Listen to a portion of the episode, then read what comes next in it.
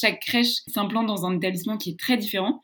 Et il y a un vrai travail de l'équipe pour bah, adapter le projet pédagogique qu'on a imaginé aux résidents, aux lieux, aux familles.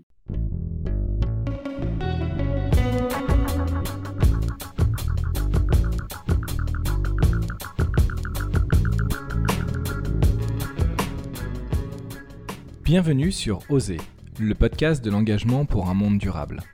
Je m'appelle Jean-Philippe Descas, citoyen engagé pour l'émergence d'un nouveau modèle de société, respectueux des limites physiques de notre planète, plus juste et plus solidaire.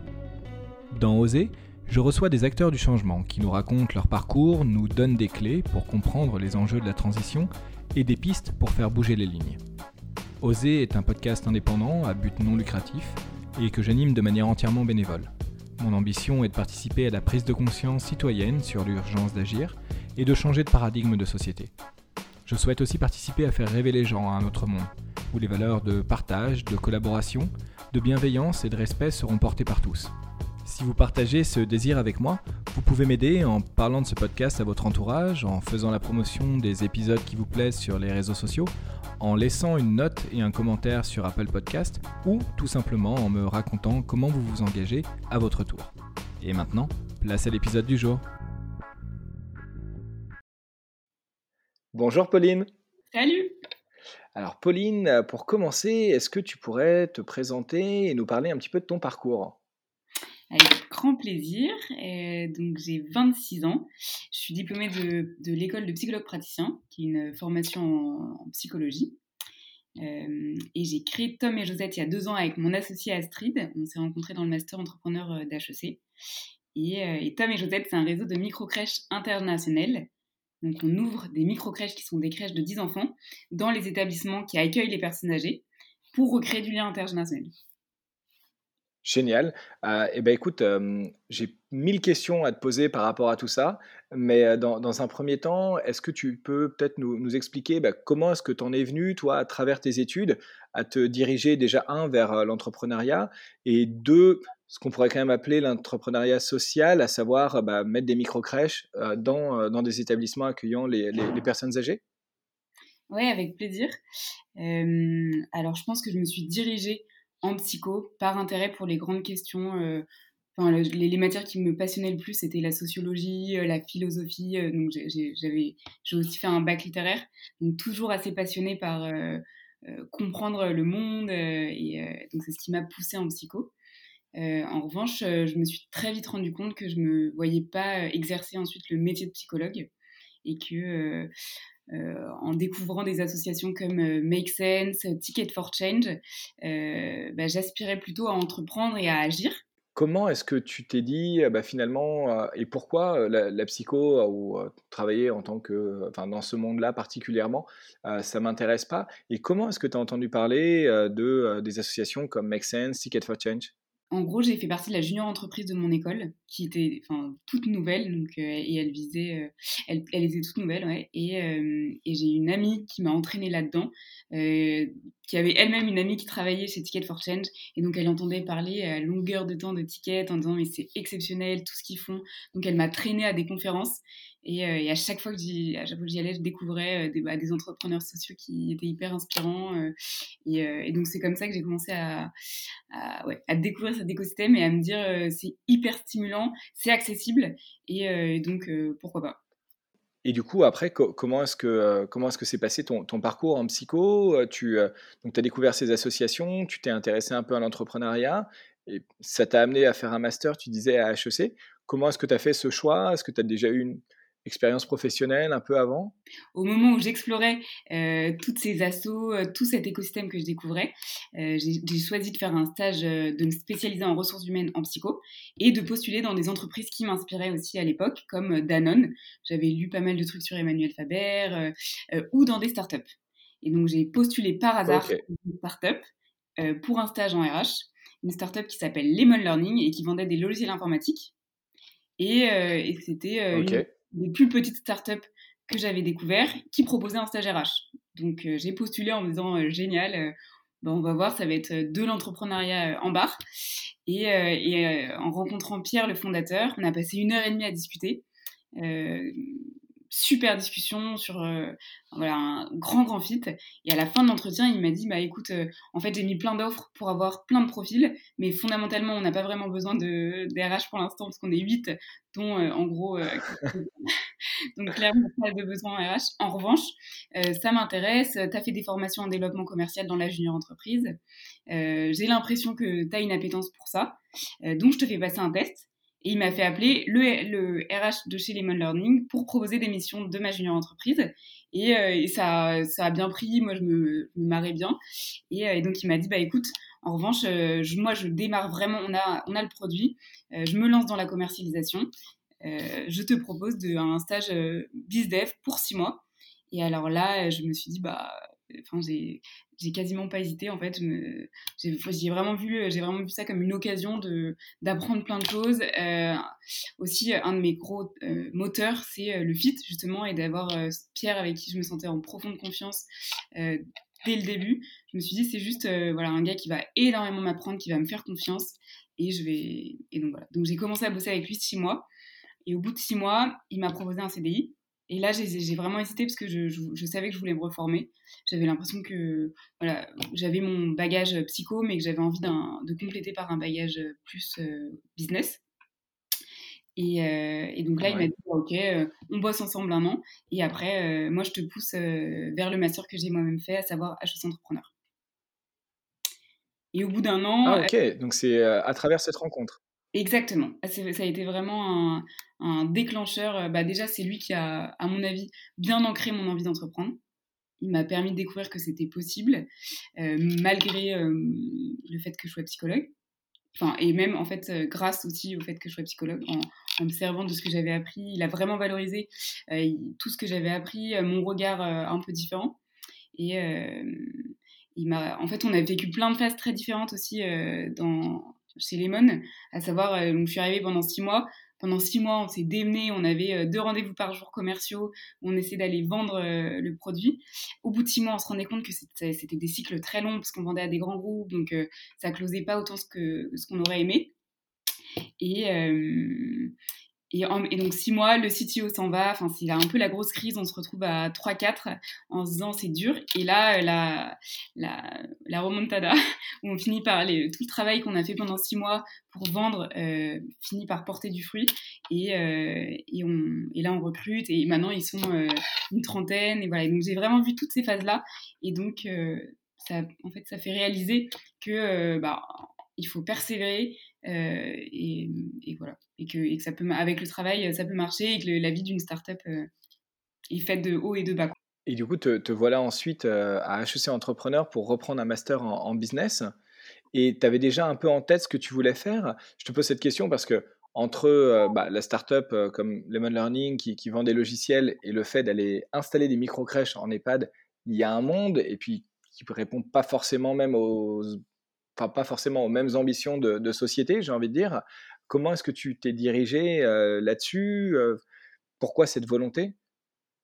Alors, bah, au bout de, justement, après un an et demi aussi chez Lemon Learning, euh, à beaucoup apprendre, notamment d'un point de vue commercial, j'avais toujours une petite amertume de me dire, je me sens pas 100% à ma place, et je sens que ma place, c'est quand même bah, aussi avec mon bagage de psy et, toute mon envie euh, d'apporter des choses à la société et de, euh, ouais, d'avoir un impact sur le, sur le monde dans lequel j'évolue. Euh, et donc, j'avais envie de, de, un, créer une entreprise, et deux, une entreprise qui ait du sens et dans, lequel, dans laquelle je sois vraiment à ma place. Là, c'était quand même une entreprise tech. voilà, c'était très bien pendant un an et demi. En revanche, je pense que c'est pas ma place à long terme, quoi. et donc, arrivé à HEC, là, j'ai en fait, c'est une, c'est une année où on est 120 étudiants avec des parcours très différents. Tu as 30% d'ingénieurs, 30% qui viennent d'écoles de commerce et ensuite euh, des parcours très très variés. Euh, et, donc j'ai rencontré Astrid, mon associée. Ça a été un immense coup de cœur amical, toutes les deux en réfléchissant aux questions qui nous animent. Euh, elle, le sujet qui l'anime, c'est la petite enfance, notamment parce qu'elle a mille neveux et nièces et que c'est vraiment la marraine parfaite.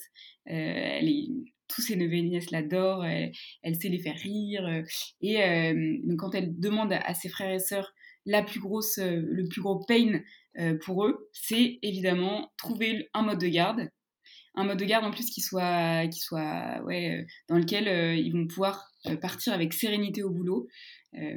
donc premier sujet. Et deuxième sujet de mon côté, plutôt côté grand âge, j'étais très proche de mon grand-père et qui a beaucoup compté dans notre éducation. Il a vraiment une image dans la famille assez extraordinaire de, de, gentillesse, de dévouement, de simplicité, de donc une image très très forte dans la famille. Et, et, donc il a fini, il était médecin, il a fini sa vie dans un EHPAD et à l'image de sa vie, il est arrivé dans cet EHPAD et il s'est dit ok, il faut que je me donne une mission.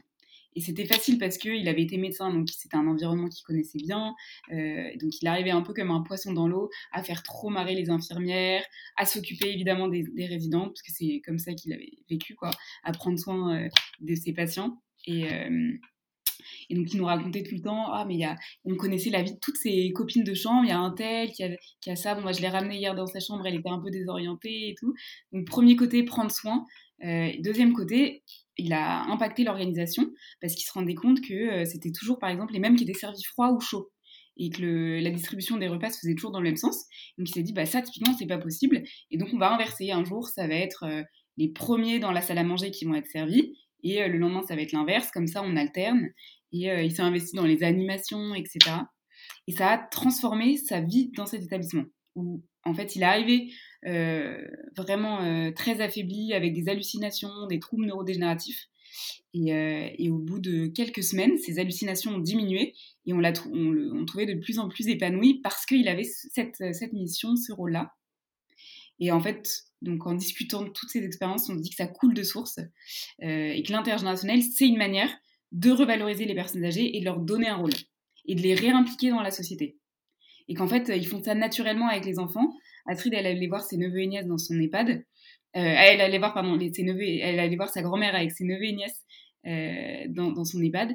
Et typiquement, euh, un exemple tout bête, mais l'enfant qui fait tomber un jouet, la grand-mère va le rattraper, va se baisser pour le rattraper, alors qu'elle n'a pas forcément les forces pour le faire, qu'elle l'aurait pas fait si c'était un adulte. Là, ça développe l'envie d'aider, l'envie de prendre soin. Euh, et, c'est une vraie clé pour être épanoui en fait.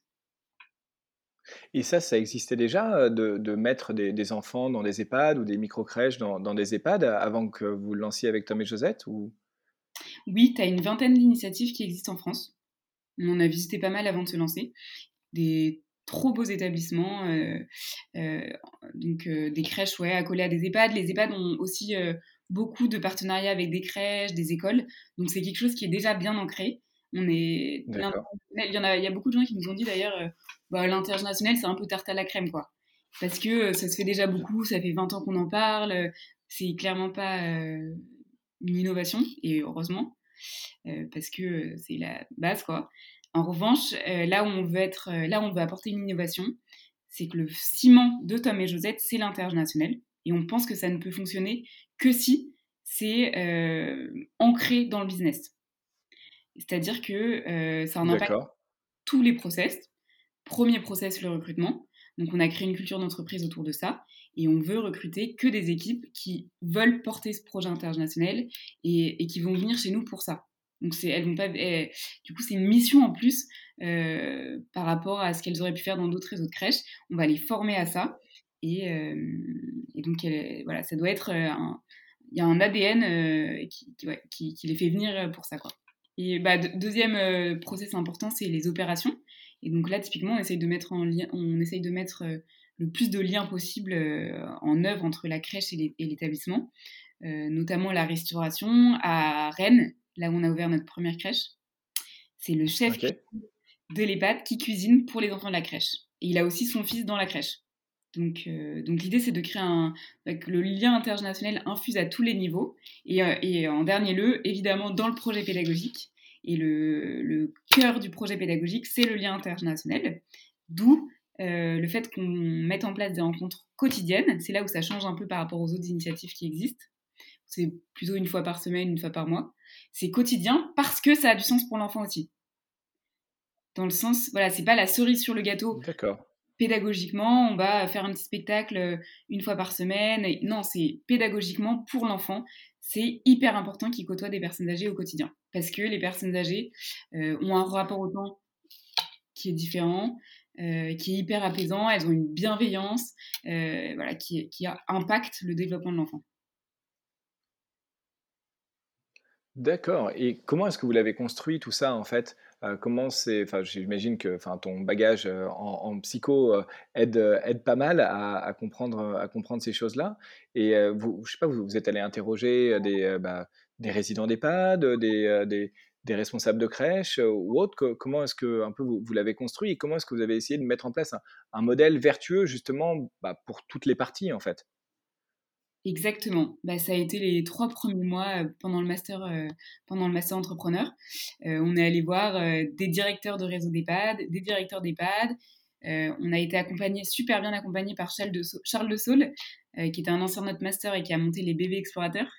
Bah et donc, lui, enfin exceptionnel, il nous a bien heu, quasiment, 1 fois par semaine, au début, sur tous les enjeux à maîtriser quand tu montes une crèche. Et côté EHPAD, euh, on est allé voir au culot des directeurs de réseau. On est allé sur un salon du service à la personne euh, et donc on est allé les voir.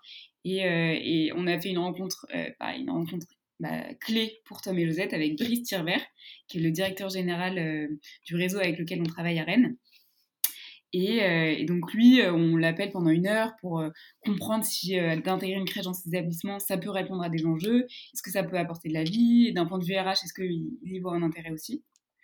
Et euh, au bout d'une heure de discussion, il nous dit bon bah, mais on avait eu l'idée trois semaines plus tôt. Il nous dit bah évidemment en fait ça coule de source. Euh, on se rappelle dans deux mois pour en discuter et voir euh, concrètement comment on fait. Et donc on était, on avait eu l'idée en octobre. Ça faisait un mois qu'on était en master et il nous disait ok bon bah go on essaye de voir concrètement comment ça peut le faire. On n'y connaissait rien aux crèches.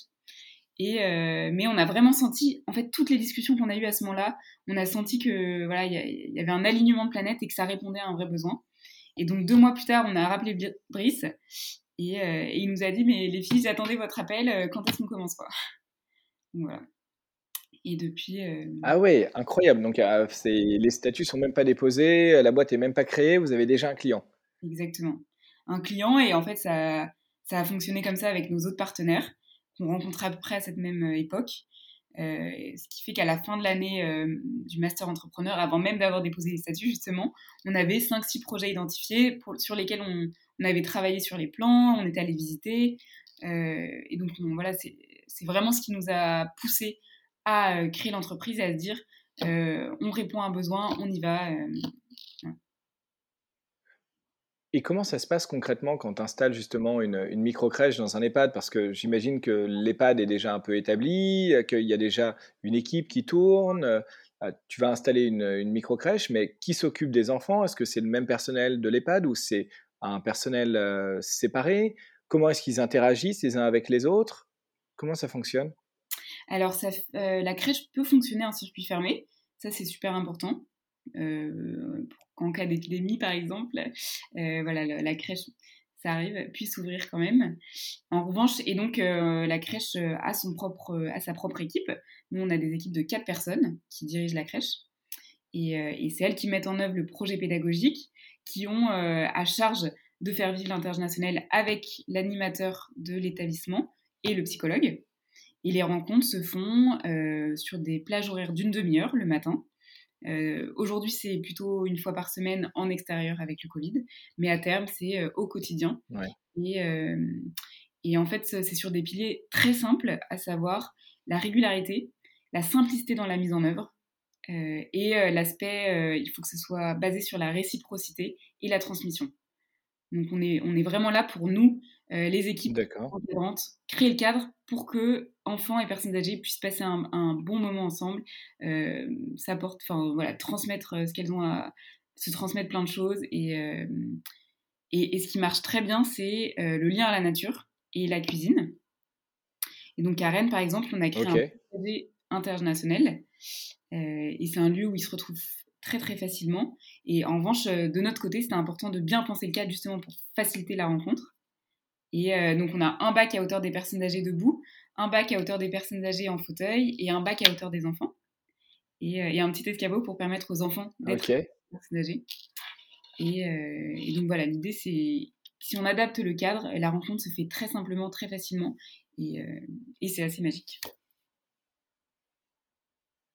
Et comment est-ce que ça fonctionne, heu, au niveau du du modèle économique? C'est, heu, enfin, quel est l'intérêt des EHPAD? Comment est-ce que tu fais vivre la microcrèche? Est-ce que tu as besoin d'avoir beaucoup de microcrèches pour, heu, que vous, vous soyez, heu, rentables ou ou que ça fonctionne? Comment est-ce que vous avez dé développé un peu ce modèle? Alors chaque crèche est rentable, donc. Ensuite pour se pour faire vivre le siège, il faut 5 crèches. Et nous, en fait, on vise plutôt, une l'ouverture d'une centaine de crèches d'ici 5 ans. Hem, donc pas forcément, heu, enfin, pas pas pour le business model, mais parce qu'on veut, plus pour l'impact, on veut que ça devienne une norme, qu'il y ait des crèches, dans chaque établissement, qui accueille les personnes âgées. Quel est l'intérêt, en fait, pour un EHPAD, en dehors de de l'aspect,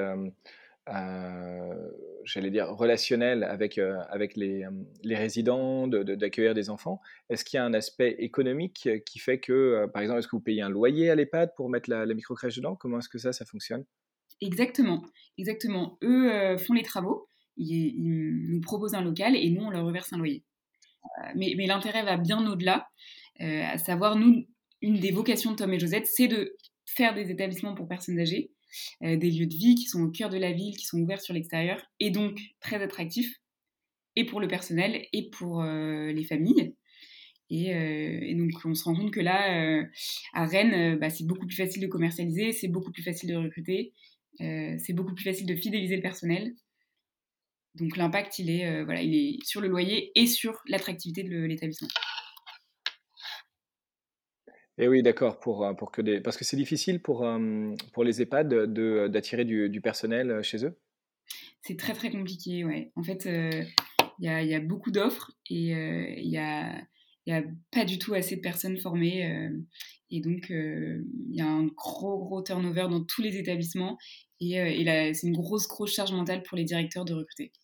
D'accord, OK. Ouais, donc en fait, vous arrivez à à résoudre, énormément de problèmes. C'est ouais, c'est assez magique. Tu comprends pourquoi est-ce que, heu, vous aviez même pas déposé les statuts, vous aviez déjà des clients, en fait. C'est assez magique, ouais. Et vous, heu, sur le développement des du réseau, co comment ça se passe? Est-ce que c'est facile de recruter des personnes? Est-ce que vous voyez qu'il y a il y a une volonté, de des gens de travailler en microcrèche? Heu et même pour les pour les parents, qu'est-ce qu'ils disent par rapport au fait que les enfants soient aussi dans dans des EHPAD? Comment ça se passe? En effet, la marque employeur qu'on développe autour de l'intergénérationnel nous permet de recruter plus facilement et heu et des équipes qui sont passionnées et hyper engagées. On est vraiment hyper admirative, ouais, de leur implication, de leur engagement et hem, à Rennes, par exemple, les 4 filles qu'on a recrutées ont chacune quitté leur, emploi pour venir chez nous et Jérômine, la référente technique qui est exceptionnelle, nous a dit: «C'est une vocation. Mon papa est directeur d'E d'EHPAD, ma maman travaille en crèche, j'ai l'impression que ça voilà, que c'est une vocation, c'est ça rejoint, ça réaligne tous mes intérêts et tout ce qui m'anime». Heu, donc voilà, exceptionnel et travailler en microcrèche, c'est aussi un souhait qui est très fort du côté des personnes qu'on renc qu'on rencontre en entretien. Heu, pour sortir du schéma, les grosses crèches de 60 berceaux, c'est très, très compliqué de voilà, d'avoir un projet, heu, de qualité auprès des enfants. Heu, le format microcrèche, c'est quand même l'idéal, heu, pour, heu, un petit cocon très familial où toutes les familles se connaissent, où il y a un lien de confiance qui se crée entre les équipes et les familles, et l'intergénérationnel, favorise encore plus cet aspect très familial et bienveillance. On l'observe, les filles de la crèche nous disent: «On n'a jamais été aussi valorisées par les familles», qui qui sentent que l'équipe, sert aussi un projet de société. En fait, ça va au-delà de juste prendre soin de leur enfant. Elles sont impliquées pour ce projet intergénérationnel et heu et donc c'est une intuition, mais on observe que les familles sont pas dans une posture de consommation juste d'une place en crèche, qu'elles, qu'elles s'impliquent, aussi pour le projet de société, heu, qui est porté par Tom et Josette. Et mmh, souvent le défaut un peu, qu'on retrouve chez les microcrèches, c'est l'accessibilité, j'allais dire, au niveau du prix. Comment est-ce que vous, vous arrivez à affronter, en fait, ce ce problème, le le fait que, beh, ce soit pas forcément facile pour tout le monde de d'y mettre ses enfants? Alors, en effet, on s'y, heu, confronte. En en fait, on propose à des entreprises locales de réserver des places pour leurs salariés. Donc c'est une première manière de proposer des places, heu, à tarif crèche municipale. On rencontre toujours les mairies pour leur proposer de réserver des places chez nous Et surtout, on propose aux établissements qui nous accueillent de réserver des places, comme le chef de Rennes. Et donc ça, voilà, ça permet d'avoir des, des, des, places à tarif crèche municipale. D'accord, c'est pour les gens qui font partie soit de la mairie, soit des entreprises locales, soit même du personnel de l'EHPAD, ils peuvent mettre leurs enfants à un tarif réduit type crèche municipale.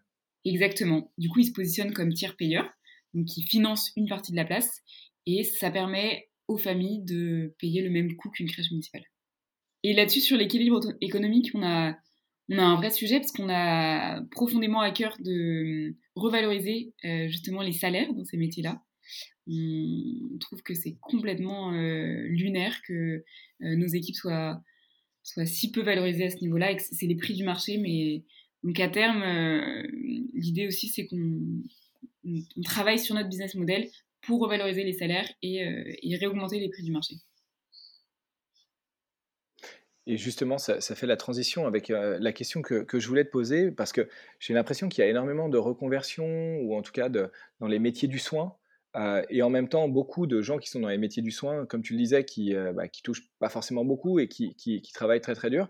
Est-ce que, tu vois ça comme une opportunité justement pour des gens qui sont en quête de sens, de, de, venir travailler dans, dans, ce type de projet, de, manière parfois aussi entrepreneuriale, puisque j'imagine que de porter le projet d'une des micro-crèches, c'est aussi un projet entrepreneurial en soi. Et, et, quelles sont du coup les, formations, les, moyens de, pouvoir travailler dans, dans ce secteur? Exactement. Alors on le voit complètement comme une opportunité, d'autant plus que dans notre vision aussi du management, c'est un maximum responsabiliser les équipes sur le terrain et donner toutes les clés possibles pour que les équipes justement soient entrepreneurs de leur crèche. Et, en fait, chaque crèche s'implante dans un établissement qui est très différent. Et il y a un vrai travail de l'équipe pour bah, adapter le projet pédagogique qu'on a imaginé aux résidents, aux lieux, aux familles. Euh, et donc, ensuite, il y a deux solutions. Première solution, il y a pas mal de personnes qui nous contactent pour euh, faire des franchises. Donc là, c'est pas forcément des, donc ça peut être des personnes en reconversion. Euh, par exemple, là, on a une entrepreneuse qui nous a contacté pour développer une franchise à Nantes qui avait monté des centres de yoga. Donc on lui propose de, bah, de voilà, développer cette franchise. Et, et, deuxième solution pour les personnes qui travaillent en crèche, il y a deux types de formations.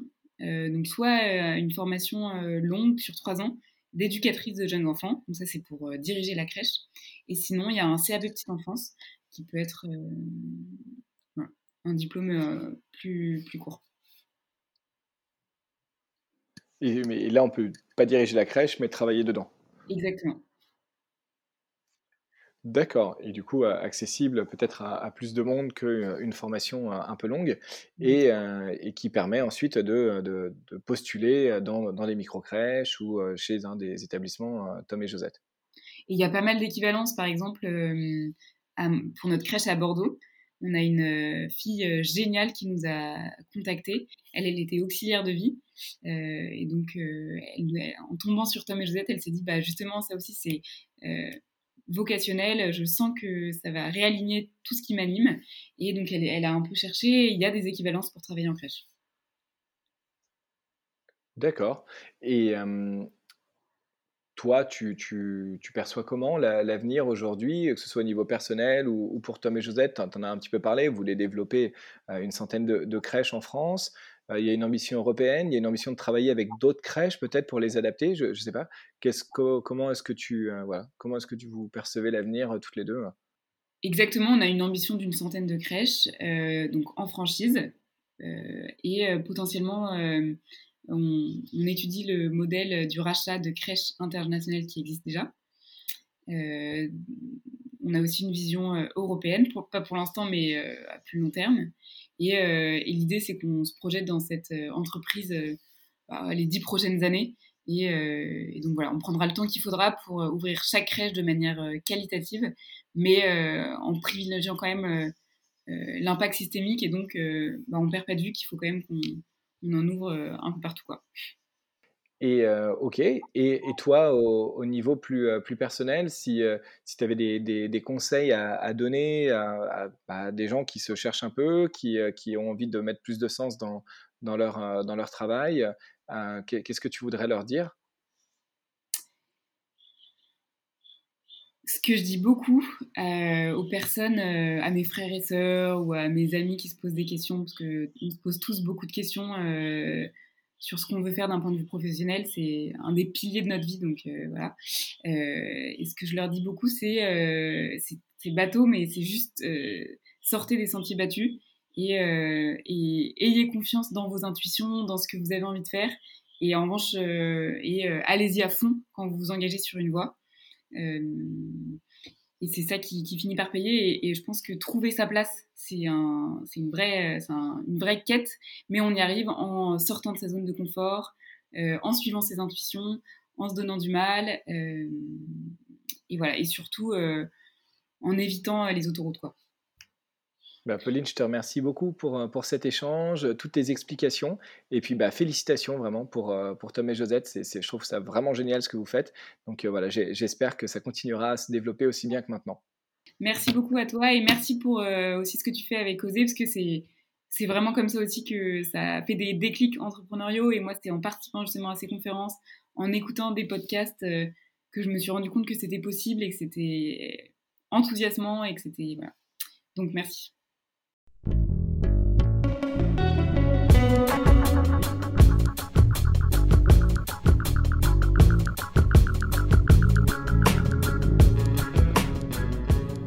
Merci d'avoir écouté cet épisode. J'espère qu'il vous a plu et que cela vous donne envie d'agir à votre tour. Si vous êtes en quête de changement professionnel, je vous invite à écouter les épisodes de la saison 1. J'ai la chance de rencontrer des alumni d'écoles de commerce, des ingénieurs, des architectes ou des chercheurs qui ont opéré une rupture dans leur carrière après un parcours classique pour œuvrer à travers leur métier à un monde durable. Avec eux, j'aborde la question centrale du changement, de ses freins autant sociaux que financiers, afin de lever les barrières et d'encourager ceux qui se posent des questions à sauter le pas. Ces entretiens sont une vraie source d'énergie positive à consommer sans modération. Si vous souhaitez mieux comprendre les enjeux d'un secteur ou d'un métier face à l'urgence écologique, allez voir du côté de la saison 2. Je donne la parole à des professionnels qui nous expliquent à travers leur prisme comment ils voient leur métier, ce qu'il faut changer, pourquoi et comment, afin de tenir les accords de Paris et limiter le réchauffement climatique à 2 degrés d'ici la fin du siècle. Si vous êtes perdu, allez voir du côté des associations comme la Fresque du Climat ou les Shifters. Vous y trouverez d'autres personnes qui, comme vous, veulent agir, mais ne savent pas forcément par où commencer. C'est toujours bon d'être épaulé dans ces moments. A bientôt pour un prochain épisode, et d'ici là, osez